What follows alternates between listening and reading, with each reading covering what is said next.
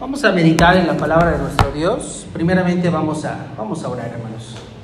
Amadísimo Padre Celestial, gracias Señor te damos porque has puesto en nuestro corazón la necesidad de estar en tu casa de oración. Te pido Señor que en este momento abras nuestra mente, nuestros corazones, Señor, para la palabra que me permite, Señor, compartir con mis hermanos. Que seas tú, Señor, quien hable a través de mí, Señor, y que guardes esta enseñanza, Señor, en nuestro corazón, para que el día de mañana podamos, el día de hoy y el día de mañana, Señor, podamos ser testigos y podamos ser siervos tuyos, Señor, en todos los lugares en donde tú nos permitas estar, Dios mío. Todo esto te lo agradezco y te lo pido en el bendito nombre de tu amado Cristo Jesús. Amén. Muy bien, hermanos. Em, el, el, título de, del mensaje era el, En el camino a Emmaus, pero ayer yo lo cambié un poquito. ¿Cómo se llama el título del mensaje? Y vamos a ver de qué, de qué se trata este, este, este cambio de, de nombre. Si realmente Cristo no se levantó de entre los muertos, todo cae, todo se desmorona y desploma, todo es inútil hasta esta predicación, esta reunión y toda nuestra entera vida cristiana. Amén, hermanos. Encontramos en 1 de Corintios 15, 14 que Pablo dice, y si Cristo no ha resucitado, vana es nuestra predicación y vana nuestra fe. Escuchábamos en la mañana el, mensaje que nos hablaba sobre este tema en particular, sobre este punto en específico. Qué tan importante para nuestra vida cristiana es la resurrección de nuestro Señor Jesucristo. Y les quiero preguntar, la siguiente Israel, por ¿Alguno de ustedes conoce a un hombre llamado Jesús Chaín? Ni Rafa. Ah, caray, eso sí está.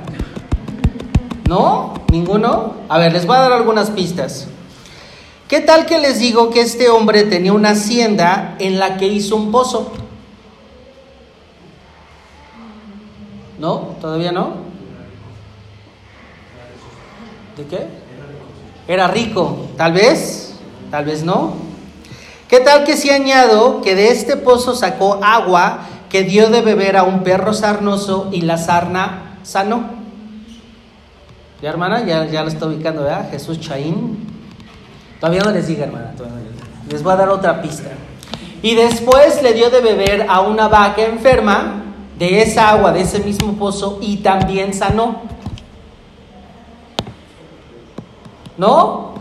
Nada más la hermana Blanca y yo sabemos, ¿verdad, hermana? Así los vamos a dejar. ¿Y qué tal que les digo que de ese mismo pozo le dio de beber a un hombre que tenía una enfermedad terminal y sanó? Esto ocurrió hace 32 años aproximadamente. Les voy a dar otra pista. Tlacote. ¿Ya? ¿Ya algunos ya?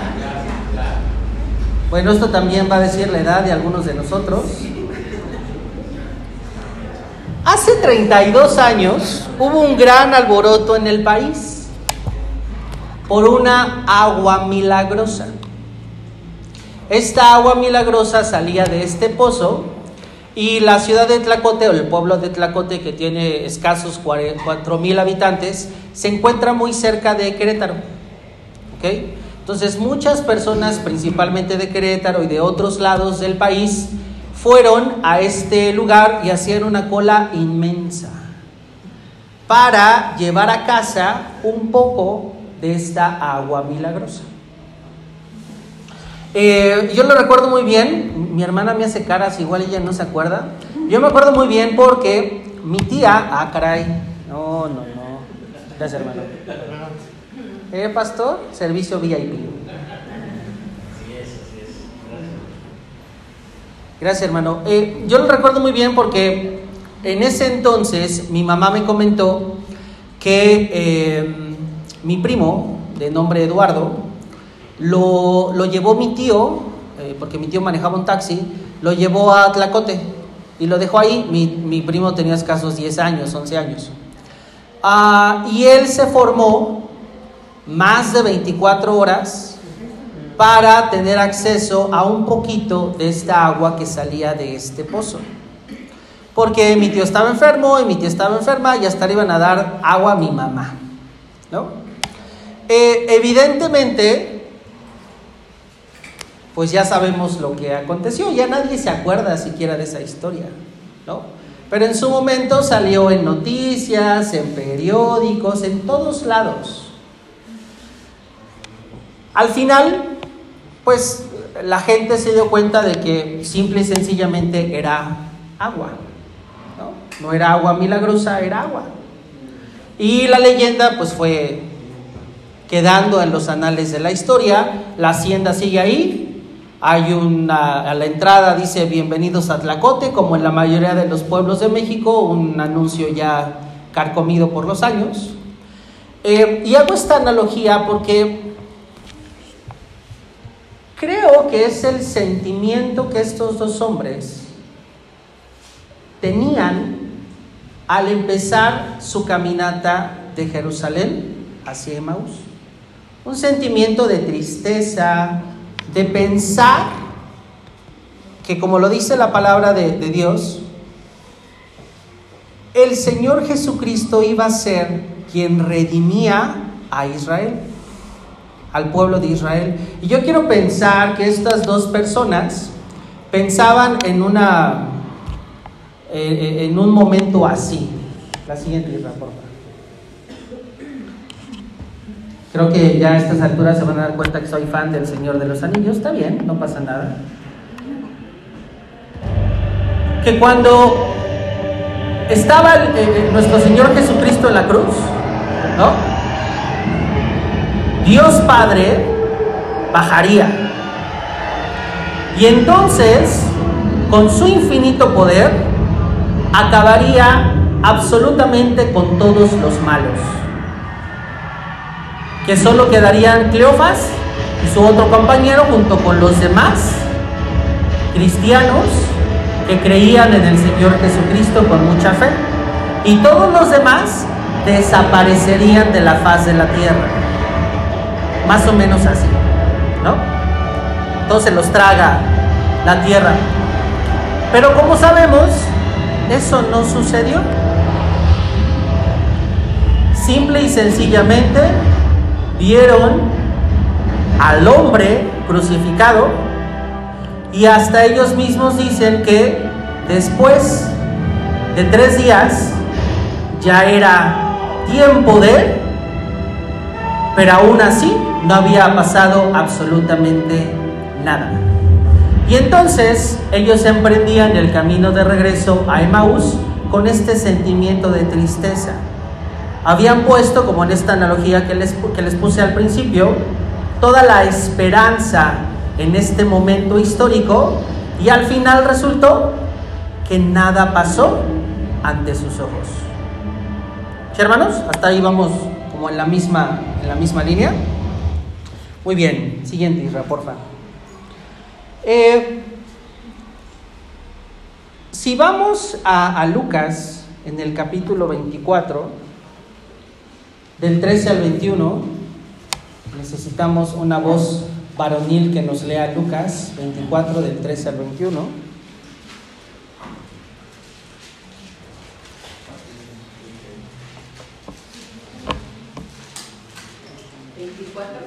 ¿Ah? Adelante, Israel.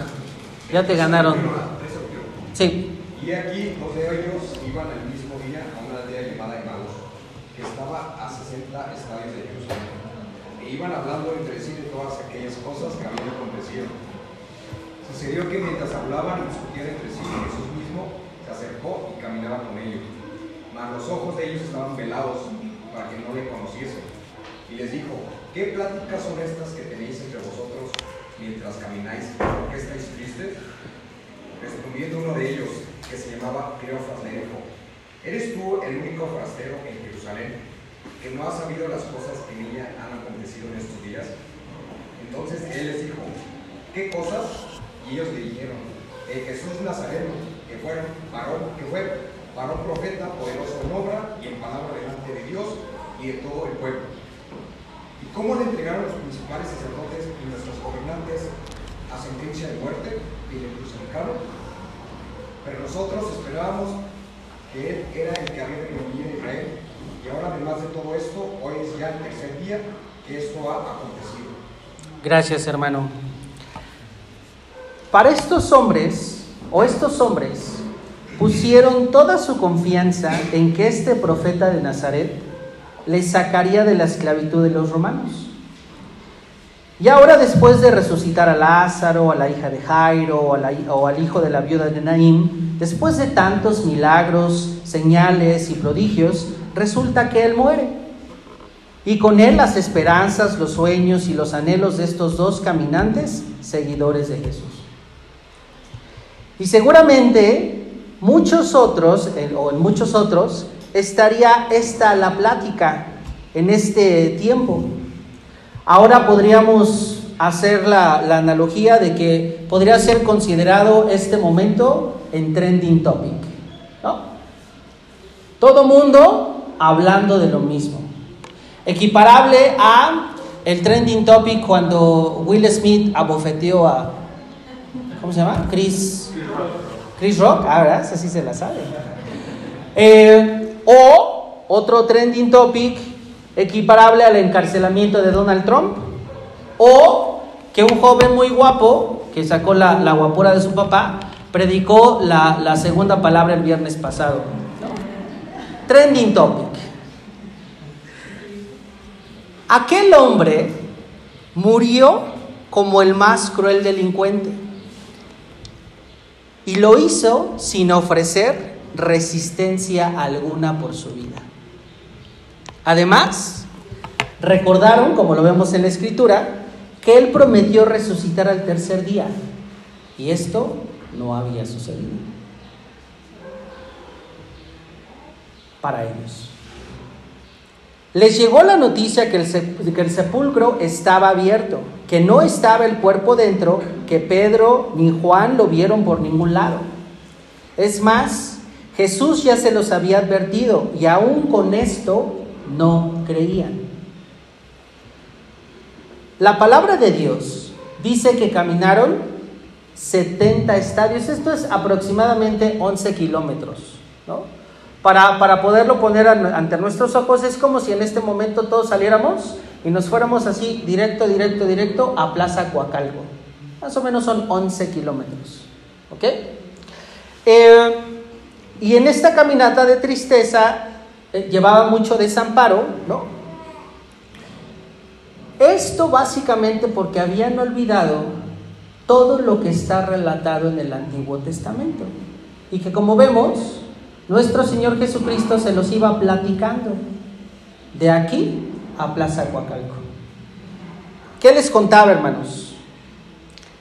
La palabra de Dios dice, comenzando desde Moisés y siguiendo por todos los profetas, les declaraba en todas las escrituras lo que de él decían. Les decía, en Génesis, lo vemos como la simiente prometida de la mujer, Génesis 3:15, quien aplastará a la serpiente.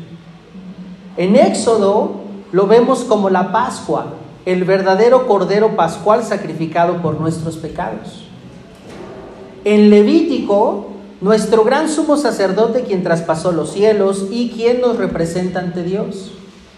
En Números es la serpiente de bronce a la cual hay que, hay que admirar para ser salvo. En Deuteronomio, el profeta más grande anunciado por Moisés, en el capítulo 18, 18. En Josué es nuestro capitán de la salvación quien nos introduce a nuestra heredad. En jueces es el mejor y el perfecto juez justo, el salvador y libertador que necesitamos. En Ruth es nuestro pariente redentor que nos redime, pagando un altísimo precio para tener una boda con nosotros. En Samuel, él es el hijo de David cuyo reino es eterno. En Reyes y Crónicas es el rey de reyes, el rey reinante, el perfecto monarca celestial. En Esdras y Nemías, Él es el reconstructor y restaurador de los muros caídos. En Esther, Él es nuestro Mardoqueo, quien salva a su pueblo. En Job lo vemos como el árbitro justo y el redentor que vive. En los Salmos es nuestro pastor, quien da su vida por sus ovejas. En Proverbios es la sabiduría de Dios. En Eclesiastés, Él es el quien hace todo, Él es quien hace que todo sea vanidad sobre vanidades. En el cantar de los cantares, nuestro amado. En Isaías es el siervo sufriente, el príncipe de paz y el experimentado en quebranto. En Jeremías a él lo vemos como el profeta que llora por su amor a su pueblo. En Ezequiel, él es el verdadero Hijo del Hombre. En Daniel, él es el cuarto hombre en el horno de fuego. En Oseas lo vemos como el fiel y perdonador esposo casado para siempre con su esposa infiel e inmoral. En Joel, él es el que bautiza con Espíritu Santo y fuego. En Amós, prendedor del fuego. En Abdías, Él es el poderoso para salvar. En Jonás lo vemos como el mejor y perfecto misionero que predica salvación en el extranjero. En Miqueas, el eterno Salvador que nacería en Belén Efrata. En Nahum, Él es el vengador de los elegidos de Dios. En Habacuc, Él es el justo quien nos hace vivir a nosotros justos por la fe. En Sofonías, nuestro Salvador en el día del Señor. En Ageo, Él es el nuevo templo que hará venir a todos de todas las naciones. En Zacarías es aquel a quien traspasaron y al que mirarán el mismo quien entró en un asno. En Malaquías, Él es el sol de justicia con cuyo camino es preparado por Juan el Bautista. Todo esto se los iba relatando.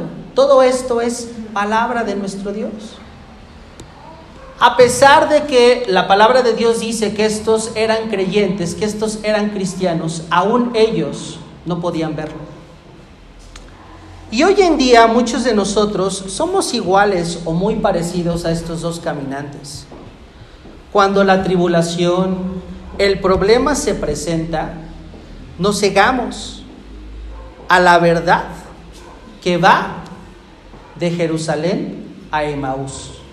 Si hacemos la analogía de que en Jerusalén está la presencia de Dios y caminando hacia Emaús vamos a encontrar el sistema del estado del mundo en el que vivimos.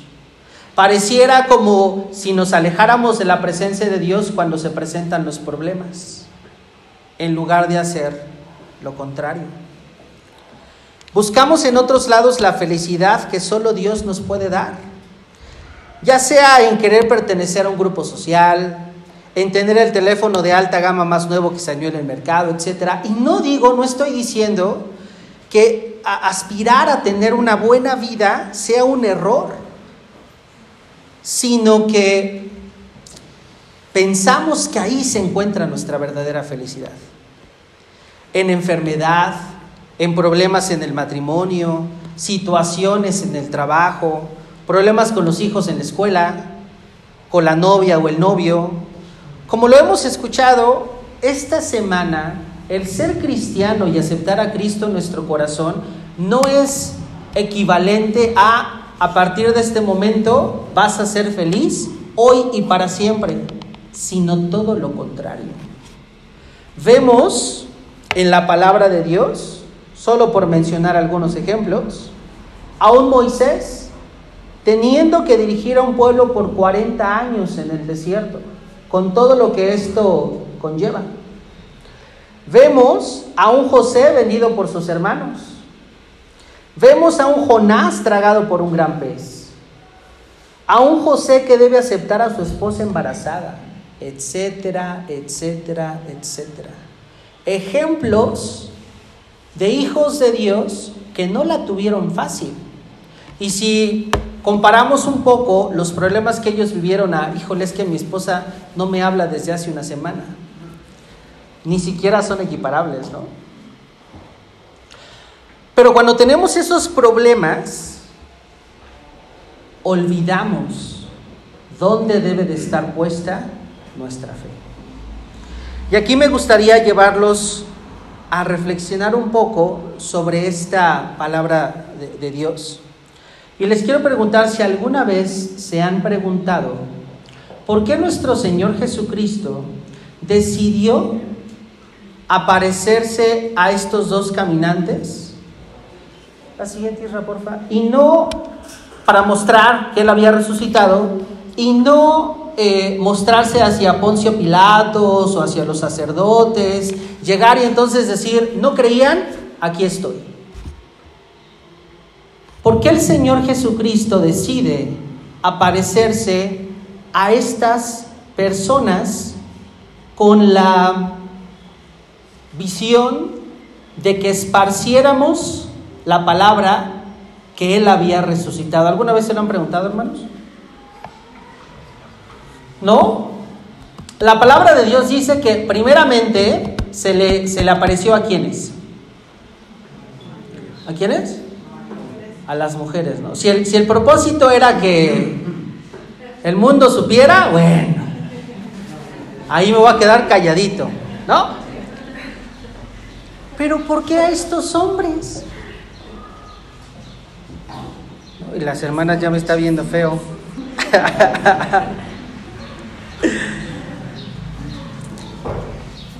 y es que, eh, preparando esta, esta reflexión, hermanos, siento que lo que me pide el Señor que comparta con ustedes esta mañana es lo fácil que es caer en esta visión de corto alcance que tuvieron estos dos hombres.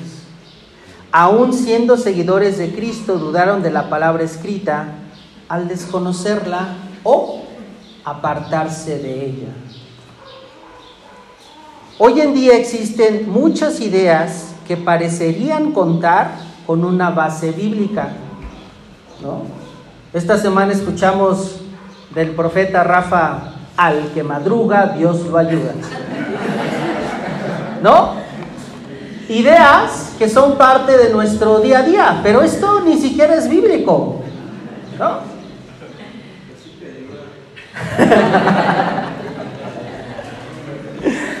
Teologías, mensajes en la red, prédicas en YouTube, etcétera, para los cuales debemos recordar que nosotros somos cristocéntricos, que hay y habrán palabras que pongan en duda nuestras convicciones, pero que a nuestro alcance se encuentra la verdad y ahora es muchísimo más fácil, ¿no?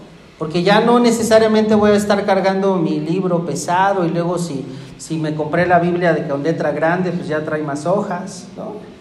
Lo puedo traer aquí, la respuesta a esas preguntas que tenemos. Juan 5:39 dice, escudriñad las escrituras porque a vosotros os parece que en ellas tenéis la vida eterna y ellas son las que dan testimonio de mí.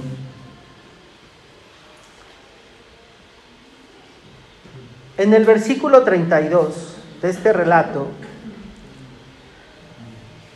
bueno, antes de ello, eh,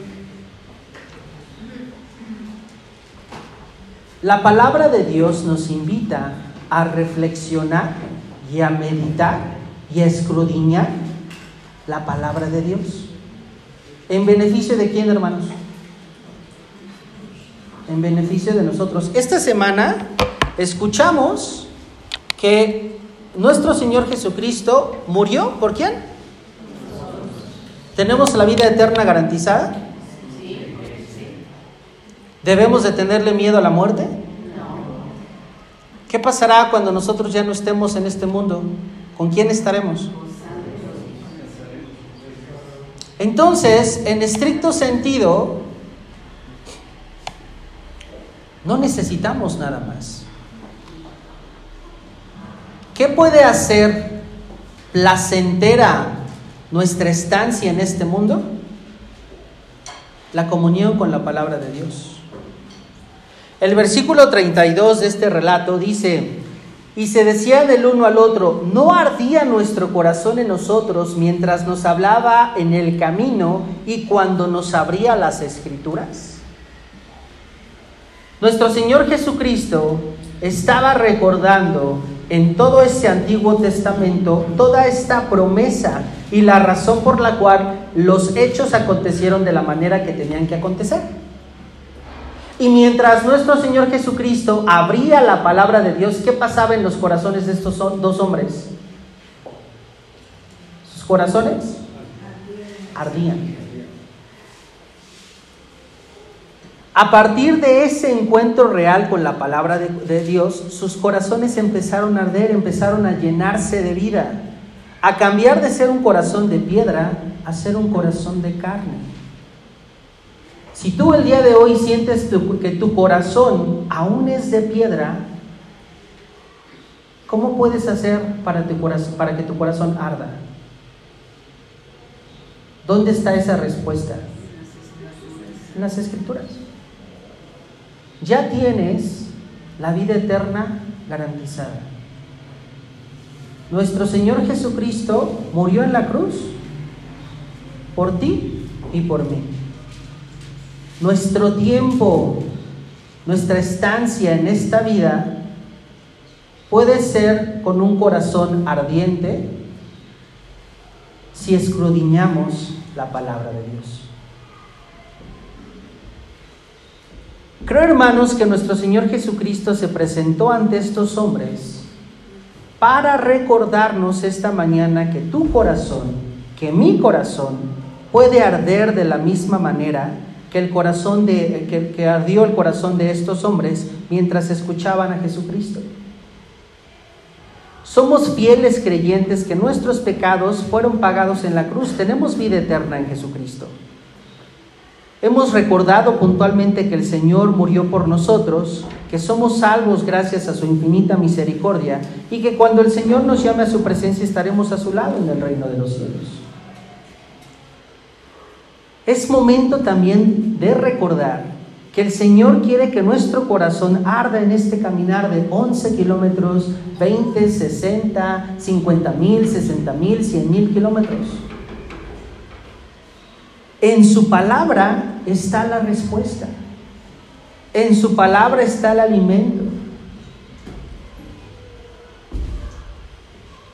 Él parte el pan y nos da de comer.